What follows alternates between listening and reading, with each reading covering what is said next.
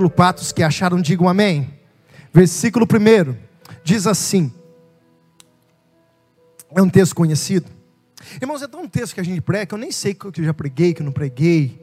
A gente, irmãos, é uma loucura, quarto e domingo, quarto e domingo, né, pastor Rodi? A gente, eu não lembro, eu não lembro, às vezes eu falo assim, mas será que eu já preguei? Não preguei? Você preguei também? Deus sabe. E uma mulher, das mulheres, dos filhos dos profetas, clamou a Eliseu, dizendo: Meu marido, teu servo, morreu, e tu sabes que teu servo temia o Senhor. E veio um credor para levar os meus dois filhos para serem seus servos. E Eliseu disse: O que tenho eu contigo? Dize-me o que tem na tua casa. E ela disse: Tua serva não tem nada em casa, a não ser uma botija de azeite. Então disse ele: Vai, pede emprestadas a todos os seus vizinhos vasilhas vazias, mas não peça poucas. Então entra, fecha a porta sobre ti, sobre seus filhos e deita o azeite em todas aquelas vasilhas, e põe a parte a que estiver cheia. Partiu, pois, dele, e fechou a porta sobre si e sobre os seus filhos, e eles lhe, lhe traziam as vasilhas, e elas as enchiam. E sucedeu que cheias, que foram as vasilhas, disse ao teu filho: Traze ainda mais uma vasilha. Porém, ele disse: Não há mais vasilha alguma. Então o azeite parou. Então veio a ela e fez saber o homem de Deus, e disse ele: Vai, vende o azeite, paga a tua dívida, e tu, teus filhos, vão viver do resto. Se você puder e assim você quiser, coloque a mão no teu coração. Nós vamos orar pedindo para que o Espírito Santo fale conosco, Pai. É uma alegria enorme nós estarmos na tua casa, nós estarmos na tua presença. Pai, não existe decisão maior de um homem, de uma mulher, a não ser essa de estar na onde o Senhor deseja que nós estivéssemos. Estar, ó Deus, aqui não é simplesmente frequentar um culto, ou estar aqui, ó Deus, porque nós achamos isso conveniente. Estar aqui é agradar o teu coração, é estar no centro da tua vontade e ouvir a tua voz. Não ouvir aquilo que nós queremos ouvir, ó Deus, mas ouvir aquilo que nós precisamos ouvir. Deixamos de lado toda a religiosidade, deixamos de lado, ó Deus, tudo aquilo que possa de alguma forma nos atrapalhar, ó Deus, de estar conectados com o teu espírito. Que o Senhor venha confrontar a nossa vida espiritual nessa noite. Pai, com toda humildade, como sempre eu te peço, ó Deus, que eu me esconda atrás de ti. Que nessa noite, ó Deus, eu possa mais uma vez, com muita responsabilidade, transmitir, ó Deus, a palavra do teu Espírito à vida dos, dos teus filhos que aqui estão e daqueles que estão nos seus lares. Pai, em nome de Jesus, eu oro na autoridade do teu nome, repreendendo toda autoridade contrária que se levanta a este culto. Se existe, ó Deus, no mundo espiritual alguma cilada de Satanás contra as nossas vidas, contra as famílias que aqui estão, ó Deus, e contra aquelas que estão nos seus lares nos assistindo, se existe alguma interferência no mundo espiritual, que a partir de agora, Deus, todo esse agir de Satanás caia por terra e os nossos ouvidos, o nosso coração estejam ligados, ó Deus, à tua vontade e à tua voz em nome de Jesus. Assim eu oro e desde já te agradeço em nome de Jesus. Amém e amém. Quem veio ouvir a voz de Deus, diga graças a Deus. Queridos, é, a leitura desse texto me faz entender algumas realidades para os dias de hoje.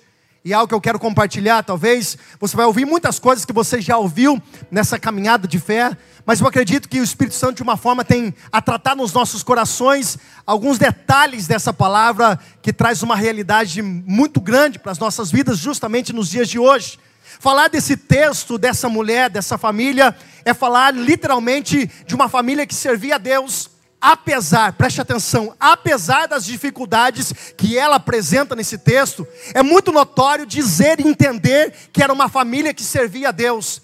A própria mulher, quando ela chega diante do profeta, para ela confessar uma situação que está acontecendo, é importante nós entendermos o relato dessa mulher. Ela vai dizer: O meu marido, o teu servo, a qual temia ao Senhor. Note-se que as primeiras coisas que ela se refere da tua casa não são as palavras negativas. As primeiras palavras que ela se refere do teu lar não são palavras de derrota, por mais que o momento fosse de derrota. As primeiras palavras que ela dirige ao profeta, o homem de Deus, são palavras a qual ela entendia que a sua família estava vivendo, sim, mas a realidade dela era uma realidade diferente daquilo que o marido dela servia, porque ele era temente a Deus era homem de casa, marido dela, ela, ele era temente a Deus, era servo do Senhor, mas existia naquele lugar uma situação. Primeira coisa a gente entender: note-se que existe muitos momentos da nossa vida em quando nós estamos atravessando um momento de dificuldade, e esse é um ponto muito interessante que nós precisamos entender. Servir a Deus não nos evita de atravessar pela tempestade. Evita que nós naufragamos, mas tempestades sempre virão. Há uma grande utopia de muitos pregadores dizendo: olha, venha para a igreja, porque a partir da hora que você entrar na igreja, irmãos, é como se a igreja fosse um lugar mágico. E o interessante é que muitas religiões acabam dizendo isso. A partir do momento que você entrar na igreja, e acabam colocando a igreja como centro, e não é, é Cristo o centro de todas as coisas. A partir do momento que você entrar na igreja, você não tem mais problemas. E quem disse isso? Quem foi que disse que estar na igreja não atravessa problema? Então, pastor, é melhor eu não ir? E calma aí que eu já vou te explicar. Estar na igreja, estar na presença de Deus, não me evita passar por dias de dificuldades. Primeira coisa, o próprio Deus disse: que no mundo nós teremos aflições. O próprio Cristo disse, o próprio Deus disse que nós passaremos por luta. O sol nasce para o justo e o sol nasce para o injusto. Isso quer dizer o que, pastor? Tem temporal vindo para quem serve a Deus e para quem não serve a Deus. A entender de tudo isso é que nós servirmos a Deus e o interessante isso, de não só estar na igreja, porque estar na igreja é bom, mas se você estiver na igreja e não estiver servindo a Deus com vontade, de nada adianta, você apenas está frequentando um culto, e não é isso que Deus quer. Estar servindo a Deus não me impede de atravessar por momentos de dificuldade. Porque se eu pedir aqui para alguém levantar a mão dizendo aqui, olha, entre nós aqui, só entre nós, hoje nós estamos limitados, mas só entre nós, quem está aqui hoje e precisa de uma resposta, ou está atravessando em alguma área da sua vida um momento de dificuldade, se eu pedir para levantar a mão, se não a totalidade, a grande parte da igreja vai levantar a mão dizendo, eu estou atravessando por um momento. E automaticamente o que vem na nossa mente? Se eu sirvo a Deus, não deveria passar por dificuldade. Esse é o grande erro. É por isso que cresce uma geração de crente mimimi, chorão, resmungão, que acaba condicionando a sua vida naquilo que Deus, se Deus faz, eu fico, se Deus não faz, eu não fico. E quem disse que a nossa vida, a nossa caminhada com Deus deve depender dos resultados imediatos que nós queremos aqui nessa terra? Quem disse que está condicionado? Se uma porta abrir, Deus está na minha vida. Ah, se ela não fechar, Deus não é na minha vida. Irmãos, quem disse isso? É por isso que, infelizmente, nós estamos vivendo uma geração que é mimimi demais. Crente Nutella. Qualquer coisa, eu não saio, eu vou sair da igreja. Qualquer coisa, ah, eu não quero mais saber disso. Por quê? Porque não aguento os confrontos. Porque foi ensinado que estar na igreja, que servir a Deus não passa por problema. Servir a Deus é como se isentasse a gente, assinasse um contrato. A partir de hoje, você não tem problema. Irmãos, quem disse isso? Pastor, só veio de São Paulo correndo que nem um louco para falar isso hoje. Irmãos, eu só estou dizendo para você algo que o Espírito Santo está compartilhando no meu coração. A gente não pode criar, sendo, é, crescer, sendo crente no telinha, mimimi, a qual qualquer coisa me tira do foco a qual qualquer coisa me afasta da presença de Deus, a qual qualquer coisa me faz existir. Olha para cá e preste atenção. Se todas as coisas colaboram para o bem daqueles que amam a Deus, se todas as coisas colaboram para o bem daqueles que amam a Deus, eu tenho que entender, até aquilo que dá errado para minha vida, Deus tem um propósito nisso. Aí que entra a maturidade no nosso crescimento espiritual. Por quê? Porque se uma porta se fechou, eu tenho que entender. O Carlinhos testemunhou isso ontem para mim. Se uma porta se fechou, eu tenho que entender. Se eu estou em Deus, mesmo que ela se fechou, Deus já tem preparado outra melhor. Então eu não posso parar no que fechou. Eu tenho que entender que eu preciso continuar prosseguindo para eu chegar no lugar do propósito que Deus tem para minha vida. E talvez hoje eu esteja falando com dezenas de pessoas hoje aqui que poderiam levantar a mão dizendo: Pastor, eu estou passando por um momento de dificuldade. E não seria nenhuma novidade, nenhuma revelação dizer que tem pessoas que estão aqui hoje, estão nos assistindo, que estão atravessando um momento de dificuldade. E sabe que tu pode ouvir? O que eu já ouvi um monte de vezes, Ricardo. Você não é crente, não? Você não vai para a igreja? Você não é membro da igreja da FM? Agora está ficando chique, irmão. Os pessoal olha o nosso adesivinho no carro e fala assim: que é isso? É rádio?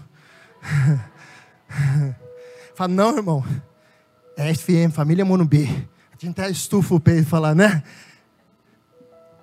Mas se você não vai na igreja, condiciona o estar na igreja a não passar por prova.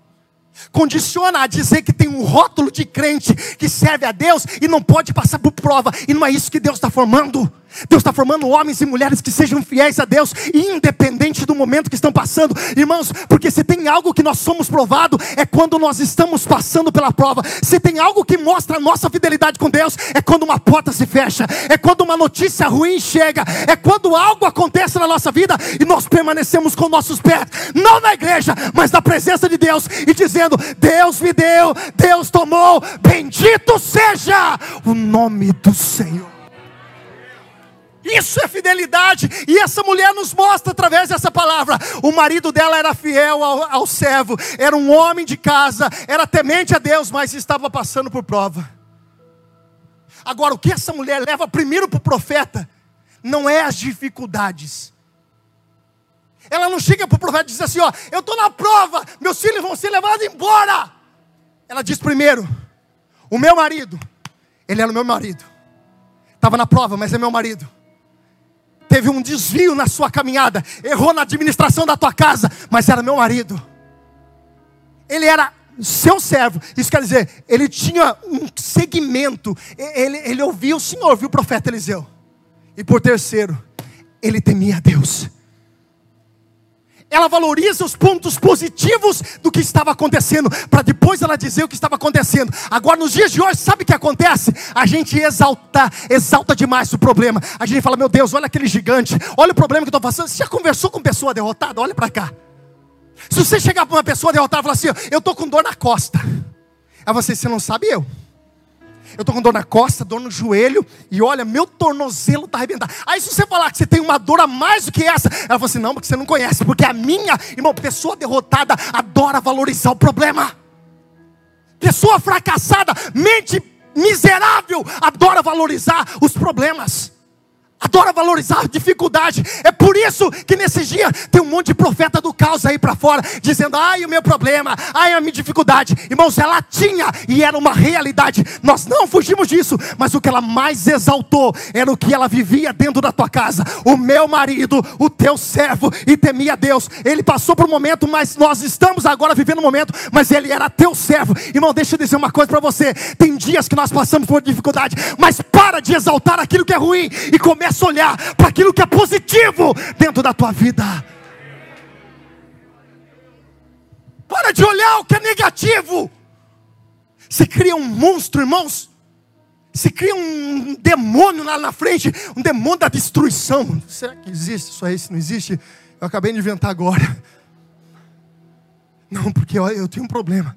E a gente acaba olhando para aquele problema, e olhando para aquele problema, e olhando para aquele problema, e a gente não consegue mais ouvir Deus falar, a gente não consegue mais ver outras coisas, a gente só começa a olhar para o problema.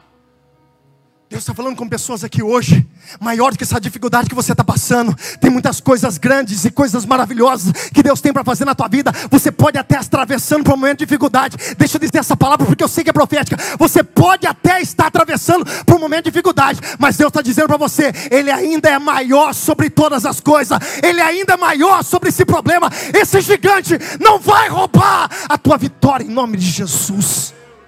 O meu marido, teu servo e temente a Deus. Note-se que ela fala três coisas positivas para depois ela falar uma coisa negativa. Aí ela apresenta o problema, mas ela apresenta para quem? Para quem não ia resolver? Sabe qual que é o problema, Vivi, nosso? Que nós olhamos e confessamos a nossa vida, irmãos, para quem não resolve, para quem não pode mudar a nossa vida. A gente abre o nosso coração e a gente parece uma manteiga derretida, irmãos. E a gente começa, ai vem cá, irmão, eu preciso falar com você, ai, está tão difícil. Aí encontra outro na rua, vem cá, vem cá, eu vou contar para você. Irmãos, não mostre as suas feridas para quem não tem remédio para curá-la. O problema é esse. Você faz da tua vida um livro aberto. Tem situações, irmãos, que você não deve abrir a boca para ninguém. Tem situações que é você e Deus. É a presença de Deus que vai resolver. É joelho no chão, é cara no pó. Essa porta está fechada. Não precisa falar para ninguém, irmãos. Aconteceu uma desgraça, aconteceu uma notícia ruim. Dobra o teu joelho, vai para o lugar certo. E quando não existir homem para falar, ele está sempre ligado para ouvir a tua oração. Em nome. Quem está entendendo, diga amém, Jesus. O meu marido, teu servo, e temia a Deus, me deixou um problema. Fala comigo assim: problema existe. Fala bem alto, fala assim: problema existe. E aí você vai responder para mim: grande coisa, pastor, eu sei. Realidade existe, dificuldade existe. O que eu faço com a dificuldade? Esse é o problema. O que eu faço com aquilo que se levanta contra a minha vida? Esse é o grande problema nos dias de hoje. Porque hoje nós temos uma boa desculpa. E olha, eu vou falar uma coisa para você. Se tem uma coisa que você precisa aprender na tua vida é ser mais forte do que as suas melhores desculpas. Conhece crente que dá desculpa? Não é nem crente, irmãos. Tem um monte de gente que gosta da desculpa. Ah, eu tô assim por causa disso. Não, eu tô assim porque eu nasci numa família pobre. Não, olha, eu tô assim porque olha, veio o coronavírus, né?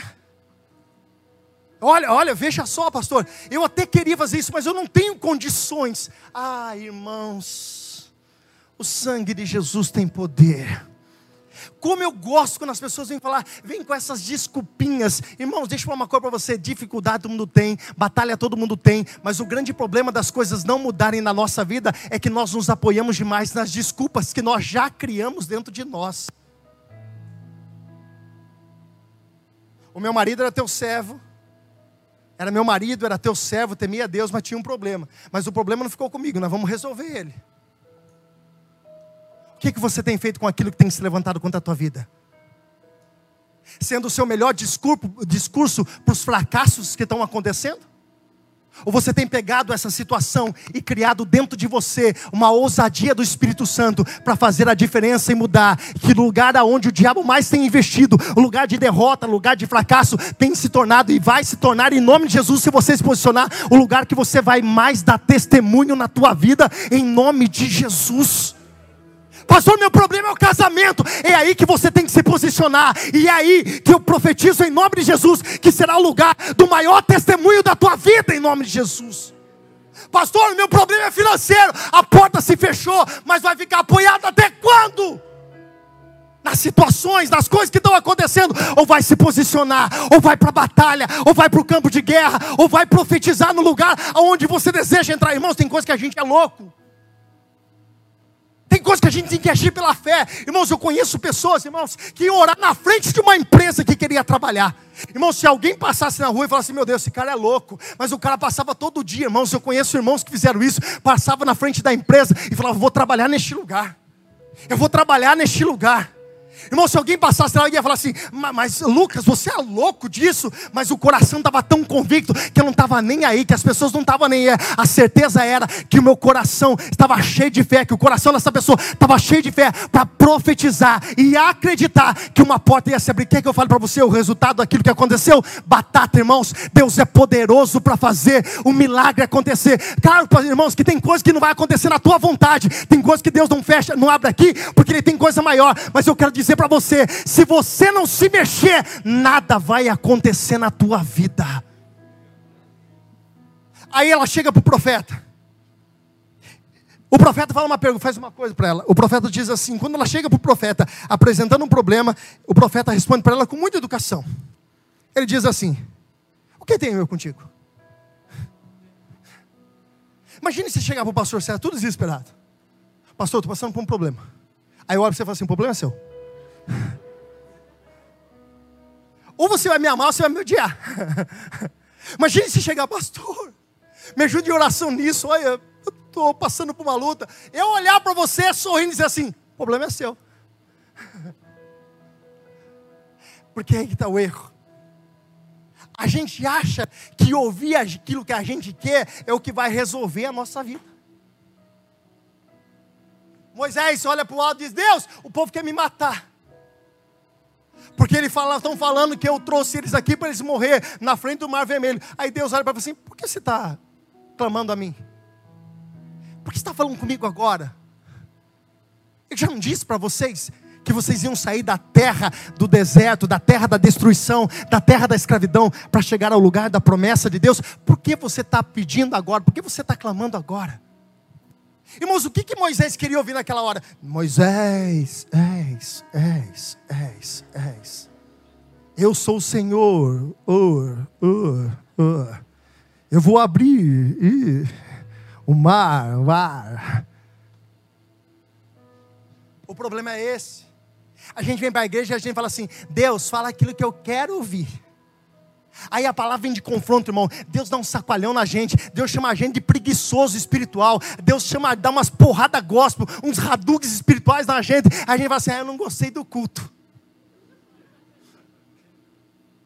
Porque a gente vem para ouvir uma coisa e Deus está no meio, porque Deus nunca vai falar o que você quer, Deus sempre vai falar o que você precisa, e nessa noite Deus está te confrontando a sair da zona de conforto. Irmãos, eu posso liberar uma palavra profética, é só para quem acredita, e se você acredita, levanta a tua mão, tem coisas grandes de Deus para acontecer na tua vida. Eu profetizo em nome de Jesus, a tua vida não vai ficar do jeito que está, pastor, está boa, vai melhorar, pastor, está mais ou menos, vai ficar boa, mas eu profetizo, se mexe, se mexe, porque tem coisas grandes de Deus para tua vida. Oh! Se é para aplaudir, aplauda com força, irmão. Se mexe. Sai desse comodismo espiritual.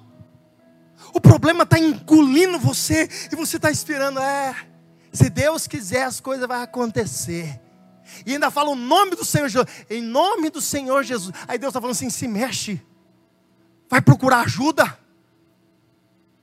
Tem coisa, irmãos, que ficar parado não vai resolver. O profeta, o profeta olha para ele e diz assim: o problema não é meu. O problema é seu. Mas o que você tem na sua casa? Há uma outra pergunta ela diz: Eu não tenho nada a não ser um pouquinho de azeite. E o interessante desse azeite, se você for estudar, não era azeite que você cozinha, que você faz comida.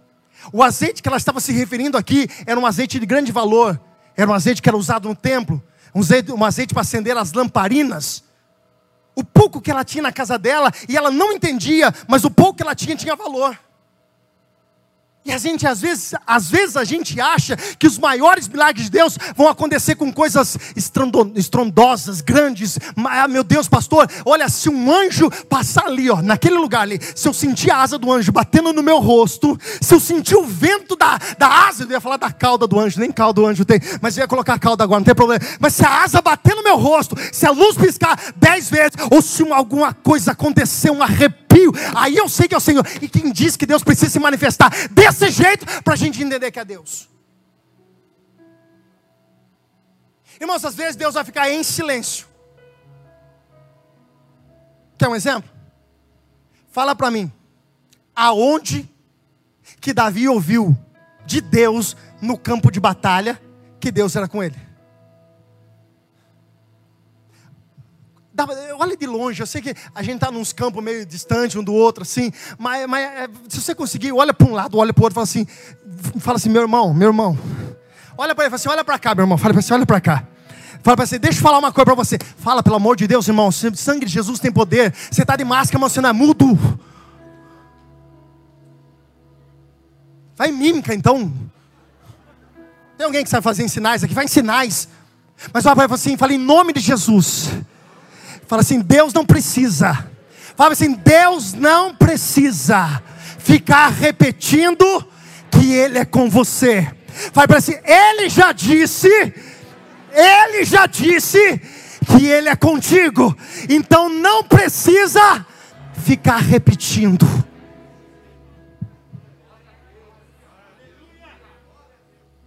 Tem gente que é assim, Deus, se hoje o senhor não falar comigo, eu, eu não saio de casa, irmão, você vai ficar mofando dentro da sua casa. Vai, ficar, vai chegar alguém, vai chegar, vai ter só uma caveirinha assim, ó. Se sentado no sofá esperando Deus falar com você. Uma caveirinha.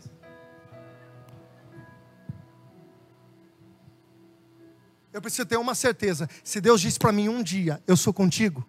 Irmãos, eu não preciso que Deus fique repetindo na minha vida que Ele é comigo. Às vezes a gente fica querendo que Deus valorize demais a nossa, as nossas situações que estão à volta da nossa vida, e Deus não precisa disso. Existe uma palavra sobre a tua vida, e se não existe, Deus está dizendo para você agora. Eu falo isso na autoridade de Deus. Deus é contigo, Deus é contigo. Tem coisas que estão à tua volta que talvez você não valorize de forma alguma, e Deus está dizendo para você nessa noite: isso vai ser o início de um grande milagre de Deus. Para de procurar as coisas coisas fora da tua casa, tem resposta de Deus mais perto de você do que você imagina. E eu sou profeta de Deus para dizer: Deus está virando páginas nessa noite. Deus está virando páginas nessa noite.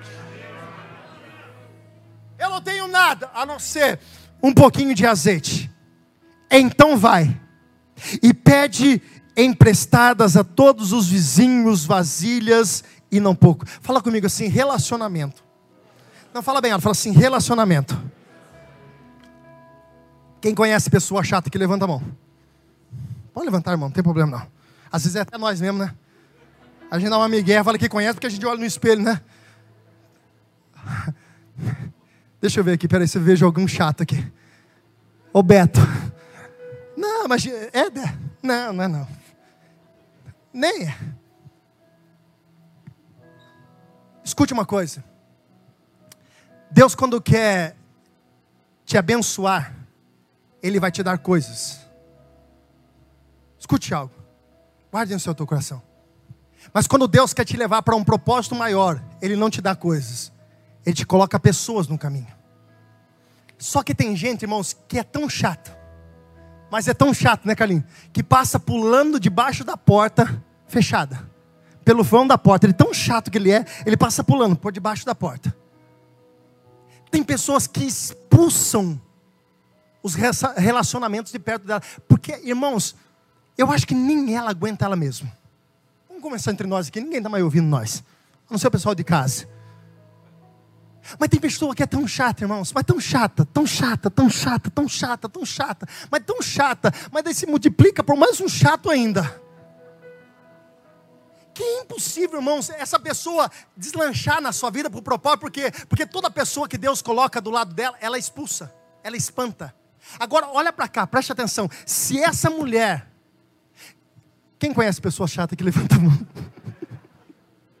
Não, mas assim, mas aquela, essa daí não. Tem uma que mais. Mas quem conhece uma mais chata que essa? Levanta a mão e diga glória a Deus. Imagine se essa pessoa aqui, essa mulher, é essa pessoa que você pensou. E ela chega na tua casa e fala assim: me empresta vasilha, irmão. Eu ia emprestar, eu arrancar o sapato e tacar na testa dela. Fala, some Satanás daqui em nome de Jesus. Pensa comigo, irmãos. Tem pessoas que não conseguem se conectar com outras pessoas, por quê? Porque elas não conseguem ser transformadas por dentro e não conseguem entender que tudo na vida, na nossa vida, existe um propósito. Quando Deus tira uma pessoa, tem um propósito. Quando Deus coloca uma pessoa, tem um propósito. Você já parou para pensar, irmãos, ó, presta atenção, olha para cá, isso é muito sério. Se, você fizer uma reflexão da tua vida de um ano atrás, quantas pessoas que andavam do teu lado e você achava que era para o resto da tua vida e hoje não estão mais do teu lado? E quantas pessoas novas neste um ano apareceram na tua vida do nada e de repente hoje se tornaram pessoas importantes na tua vida? Se conhece ou alguém teve essa experiência? Eu tive isso aqui. Por que, pastor? Por que isso acontece? Escute, tem pessoas na nossa vida, olha para cá, guarda isso no teu coração. Tem pessoas na nossa vida que vão nos levar até um nível como assim, pastor? Essa pessoa, Deus usou por um determinado tempo para fazer você subir até esse nível. Só que essa pessoa, ela não vai levar você ao próximo nível. Aí automaticamente, às vezes não acontece nada, irmãos. Não existe briga, não existe situações, mas automaticamente aquela pessoa sai de lado. Aí você fala assim: nossa, puxa vida, falando de tal. Vem em casa serrar café direto. Chegava na hora do almoço do domingo. Hoje não chega mais. Você fala assim: puxa vida. De repente são outras pessoas. Por quê? Porque Deus tirou aquelas pessoas e Deus colocou outras pessoas, porque as outras pessoas que Deus está colocando no teu caminho é para fazer você sair deste nível e chegar no nível maior. Só que tem pessoas que é tão chata, que está tão chato mesmo, mas é tão chato, que ela nunca vai conseguir ter conexão para mudar o processo da vida dela. E aí vai chegar com a cara lavada para Deus e dizer: É Deus, essa palavra está dizendo que o Senhor não faz acepção de pessoa, né? Aí quer usar a Bíblia para falar com Deus, para brigar com Deus. É. Mas no meu caso, ó, coitadinho de mim. Não, não é coitadinho de você não. É porque você não está entendendo tem coisas que você precisa mudar. Porque se você não mudar, nunca vai acontecer as coisas que Deus tem para fazer na tua vida. Por quê? Porque a maior mudança na tua volta não começa na tua volta. Começa em você. E nem sempre, irmãos, olha para cá, nem sempre a gente quer ouvir isso. O que, que a gente quer ouvir? Ah, o culpado é o diabo. O diabo tem hora que está sentado na beira da esquina, com nenhum coitado lá dizendo assim: Eu não tenho culpa nisso. E a gente sempre tem mania de dizer: ah, é o diabo, não é o capeta, não é Satanás, não é o vizinho, não é. Não, irmãos, às vezes é nós. E a maioria das vezes coisas não acontecem na nossa vida, não é, pastor, o universo não está conspirando ao meu favor, irmão. Não está tocando a cabeça do irmão, pedaço de pau. Escreveu oração e cobriu o irmão de oração. Escreveu oração, um pedaço de pau assim, oração. Aí a hora que o irmão vinha falar isso, aí o universo não conspira meu favor. Pá! Na cabeça. Quem não conspira, irmão? Você é um miserável, um chato. Você não muda. Você não deixa Deus tocar na tua vida. É, é que nem aquele. Não, eu nasci assim. Ah, eu nasci assim, vou morrer assim. Gabriela. Eu estava tentando lembrar o nome da mulher, você lembrou eu? Foi usado por Deus a mensagem. Sabe essa pessoa que se lembrou que é assim? A pessoa nunca vai sair da vida dela. Porque ela não permite a transformação. Imagina, irmão, se essa mulher é a pessoa chata que você lembrou agora. Sabe o que ia acontecer com ela? Igual diz o, o profeta Tiririca, ela ia morrer. Não, pastor, as coisas não acontecem porque as pessoas que estão à minha volta não conseguem me entender, irmão, nem você consegue se entender. Nem você consegue, não permite uma mudança. A mulher, por ter um bom relacionamento, irmãos, e relacionamento é, faz parte do processo de Deus na nossa vida. Primeiro, relacionamento com quem estava dentro da casa dele. Escute, ela tinha um problema dentro da casa, mas a casa dela era o lugar mais importante, porque ela estava defendendo o maior patrimônio da vida dela. Não era o carro, não era a casa, eram os filhos, a família. Essa mulher tinha um bom relacionamento, porque se ela não tivesse um bom relacionamento, ela não ia conseguir emprestado as vasilhas. E tem muito propósito que são frustrados porque você não consegue ter relacionamento com pessoas. E aqui eu abro o campo para outra coisa. E nem era isso o tema da mensagem, mas vamos para isso aqui mesmo. Por quê? Porque você já se frustrou com tantas pessoas na sua vida que hoje você não consegue mais se conectar com outras pessoas. Já se frustrou com a igreja. A religião, irmãos, é algo criado pelo. A religião, a religiosidade é algo criado pelo homem, irmãos. A palavra religião é religar-se a, né? mas é usado de uma forma tão grotesca por, pelos homens que colocam condições de nós sermos abençoados, somos frustrados, somos decepcionados na nossa caminhada de fé, e às vezes o que, que acontece? Por ter acontecido isso, a gente não permite ser curado por dentro, e a gente acha que vai acontecer a mesma coisa que aconteceu de novo, e aí o que acontece? A gente fecha a porta para coisas novas.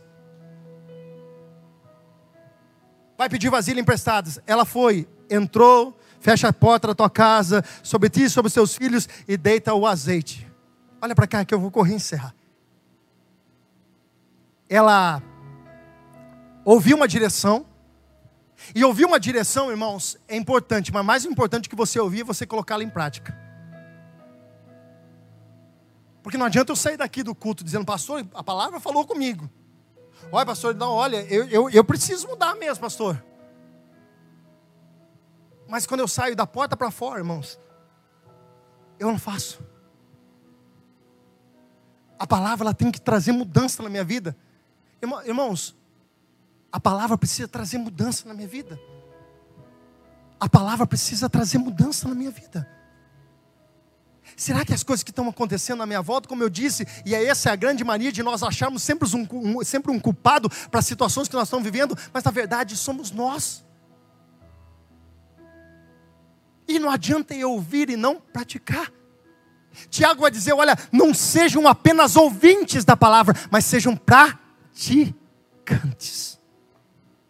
É a mesma coisa de você chegar e falar para a pessoa: oh, sai do pecado. Mas você está vivendo pecado. Você não pode fazer isso, mas você está fazendo pior. Quem está entendendo, diga amém, Jesus. Muitas coisas que estão à sua volta precisam mudar, mas para que isso mude, você precisa permitir Deus mudar dentro de você. Deus precisa mudar algo na tua vida, algo na minha vida. Eu falo isso do começar do altar, irmãos. Tem dias, e a maioria dos dias eu sou confrontados por Deus. Quem diz que Deus passa a mão na minha cabeça? Ela foi, fechou a porta. E começou a, a, a despejar o azeite. Tinha um pouquinho só, mas ela começou a despejar. Fala comigo assim: Deus é especialista. Fala assim: Deus é especialista e fazer coisas grandes a partir do momento que eu decido obedecer. Sabe aquela história de que o próprio Deus disse para Saul: é melhor você obedecer do que sacrificar. Deus não estava falando que ele não queria mais o sacrifício, mas Deus estava falando que era muito importante ter a obediência. E ela começa a derramar as vasilhas, as vasilhas vão se enchendo. Quantas vasilhas tinhas? Tinha? Muitas. Mas qual era a quantidade de muitas? Não sei. Agora pensa comigo. Se essa mulher tivesse cinco vasilhas, cinco vasilhas, somente naquela, naquele dia, quantas vasilhas iam se encher? Quantas vasilhas iam se encher? Se ela tivesse dez vasilhas naquele dia, quantas vasilhas iam se encher? Você já parou para pensar que muitos milagres na tua vida não acontecem porque você limita Deus? Sabe aquelas pessoas que falam assim, com a boca, eu acredito, mas elas não conseguem colocar em prática no teu coração e se posicionar de verdade em posição de quem acredita? Porque não adianta você falar. Você tem que se posicionar. Se é muitas, Rafael, é muitas. Se Deus falar assim, busca cinco, era cinco. Irmão, se Deus um dia, eh, Deus não vai fazer isso, eu acho, né? Não sei. Mas se Deus um dia falar para mim assim, ó, você tem que ficar plantando bananeira. Você deu risada.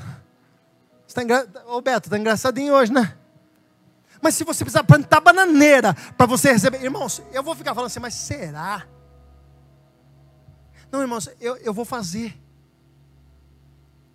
Tem muitas pessoas aqui que Deus já deu a direção para você.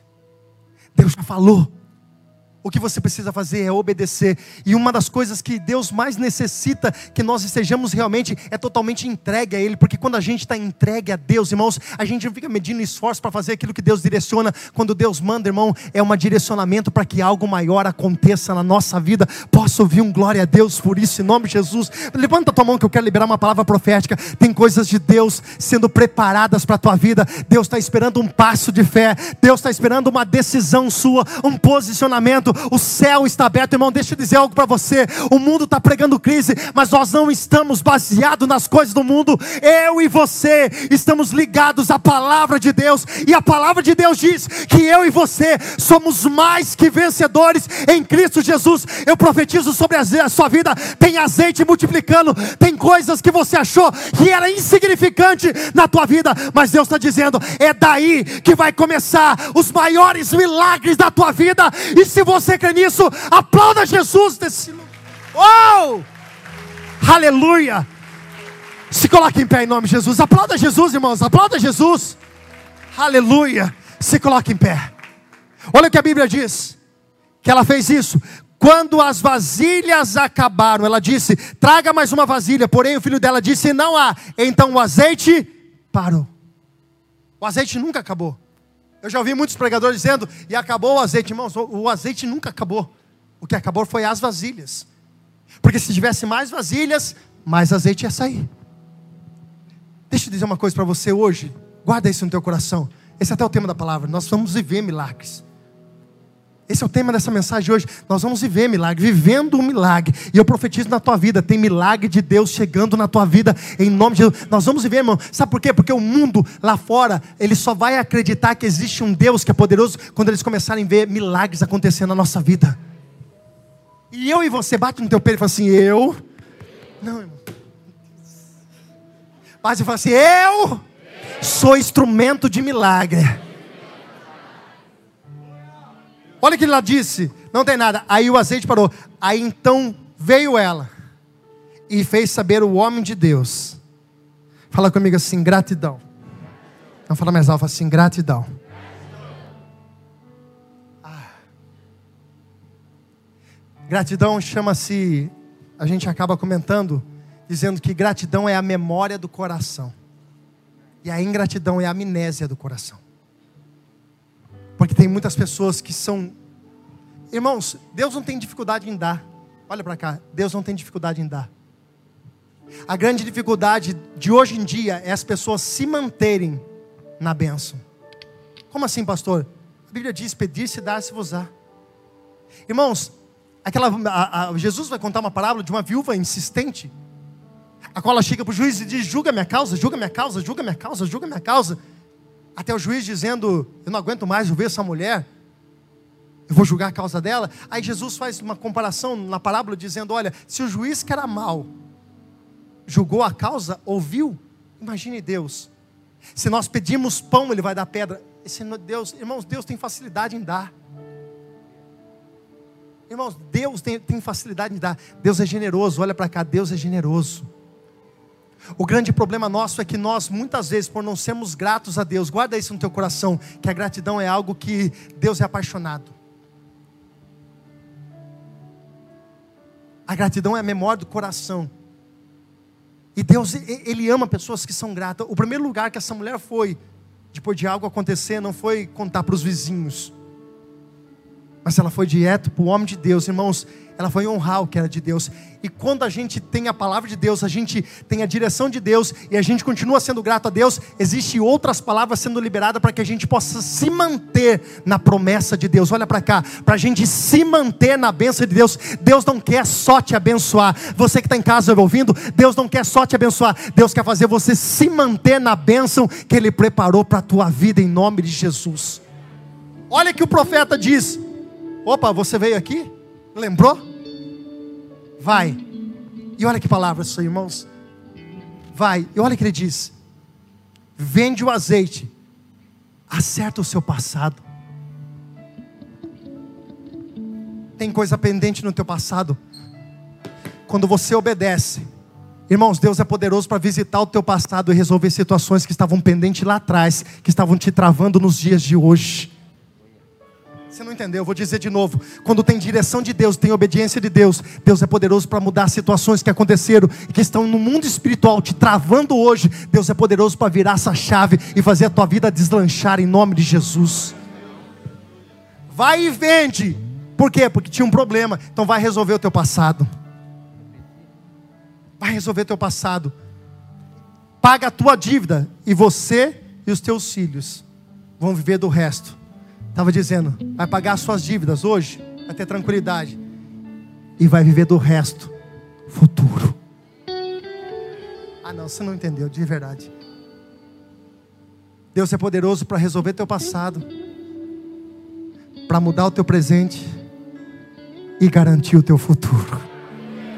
Eu vou dizer de novo para que você possa dar um glória a Deus mais alto, porque essa é a palavra de Deus. A obediência ela gera milagres que você nem imagina. A gratidão no teu coração faz milagres de Deus permanecer na tua vida de uma forma que você nem imagina. Tem muitas situações na tua vida que pessoas que entraram aqui, lógico que eu não sou nem louco dizer que para todo mundo, mas tem situações de pessoas aqui que estão mal resolvidas no teu passado pessoas que não conseguiram resolver situações, estão machucadas, estão mal resolvidas, problemas de relacionamento, problemas financeiros, situações do passado. Deus está dizendo, através da tua fidelidade, da tua gratidão, eu sou Deus que posso visitar o passado, eu sou Deus que posso preservar o teu presente, mas eu também sou Deus que posso garantir o teu futuro. Eu posso liberar uma palavra profética na tua vida. Deus está mexendo no teu passado, Deus está garantindo o teu presente, mas Deus também está trabalhando no teu futuro. A tua história, a tua vida será nessa terra um instrumento de milagre, de vitória, de resposta de Deus. Levante suas mãos se você crê e diga: Deus, eu creio em nome de Jesus. Feche seus olhos por um instante, feche seus olhos por um instante e comece a dizer: Deus, se você tem coisas que no passado estão travando a tua vida, comece a apresentar para Deus agora. Diga: Deus, eu creio em nome de Jesus que essas situações vão ser resolvidas. Pai, eu creio que mesmo que eu esteja hoje, neste dia de hoje, passando por um momento de dificuldade, eu sei que o Senhor é o Deus do presente, mas eu sei, ó Pai, que Hebreus capítulo capítulo 13, versículo 8, diz que o Senhor é o mesmo ontem, passado, o Senhor é o mesmo hoje, presente, e o Senhor será sempre futuro. Deus é o Deus do passado, Deus é o Deus do presente, mas Deus é o